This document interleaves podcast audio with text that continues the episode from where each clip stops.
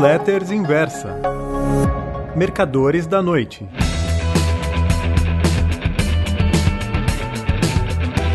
Oi, meus amigos. O título da Newsletters Os Mercadores da Noite de hoje é A Praga do Protecionismo.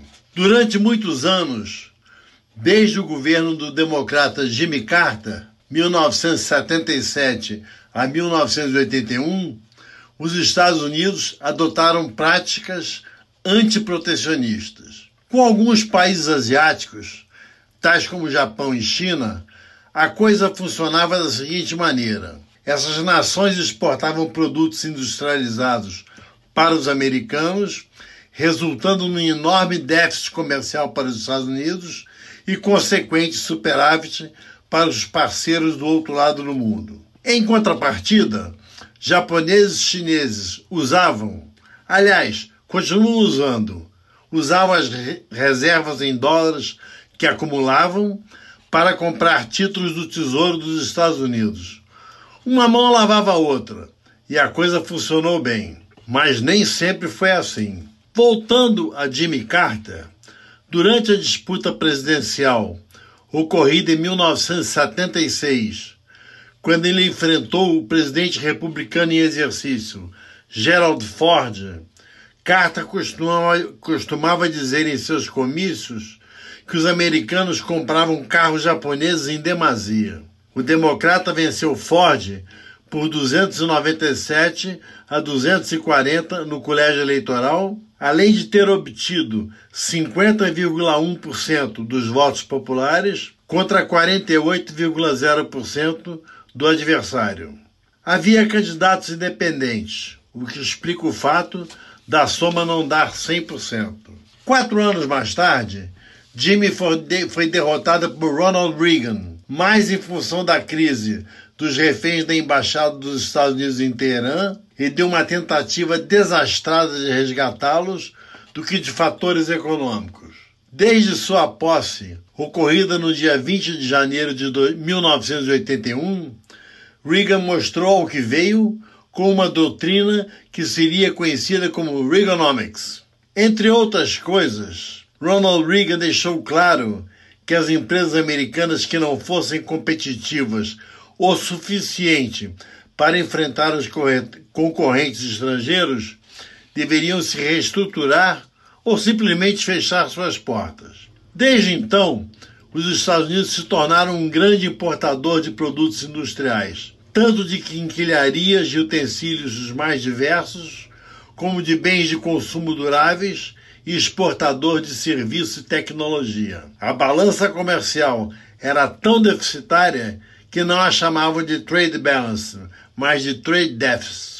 Regiões como o Vale do Silício tiveram crescimentos fantásticos. Na outra face da moeda, cidades como Pittsburgh, a capital do aço, e Detroit, dos automóveis, entraram em franca decadência. Surgiu então Donald Trump, um milionário republicano, mais conhecido por suas extravagâncias do que por atividades político-partidárias, para disputar as eleições de 2016 contra a favoritíssima Hillary Clinton.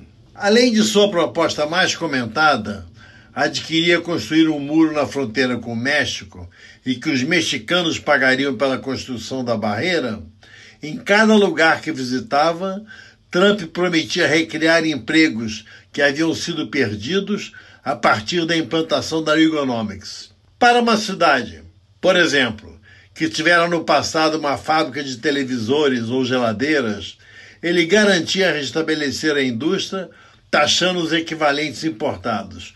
American First, bradava o candidato protecionista. Prometeu incentivar a extração de carvão e tudo mais que criasse novos empregos. Embora tendo perdido para Hillary nos votos populares, Donald Trump ganhou em diversos swing states. São os estados nos quais ora vencem os republicanos, ora os democratas, tais como Flórida, Iowa, Michigan, Ohio, Pensilvânia e Wisconsin. Em todos estes, Barack Obama se elegera na corrida presidencial anterior.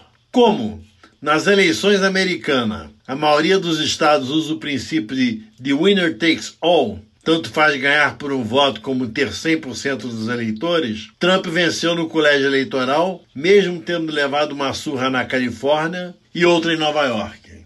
Como não raro acontece em situações protecionistas, após quase três anos de euforia trampiana, a diminuição do comércio internacional fez com que a economia dos Estados Unidos começasse a fraquejar. O país está se aproximando perigosamente de uma recessão. Do outro lado do Atlântico Norte, mais precisamente no Reino Unido, aconteceu mais ou menos a mesma coisa em termos de opção pelo protecionismo.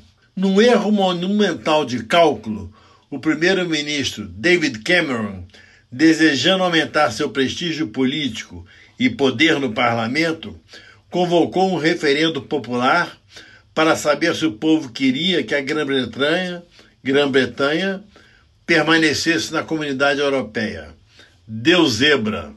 Os adeptos do divórcio com a União Europeia venceram por 51,89% a 48,11%.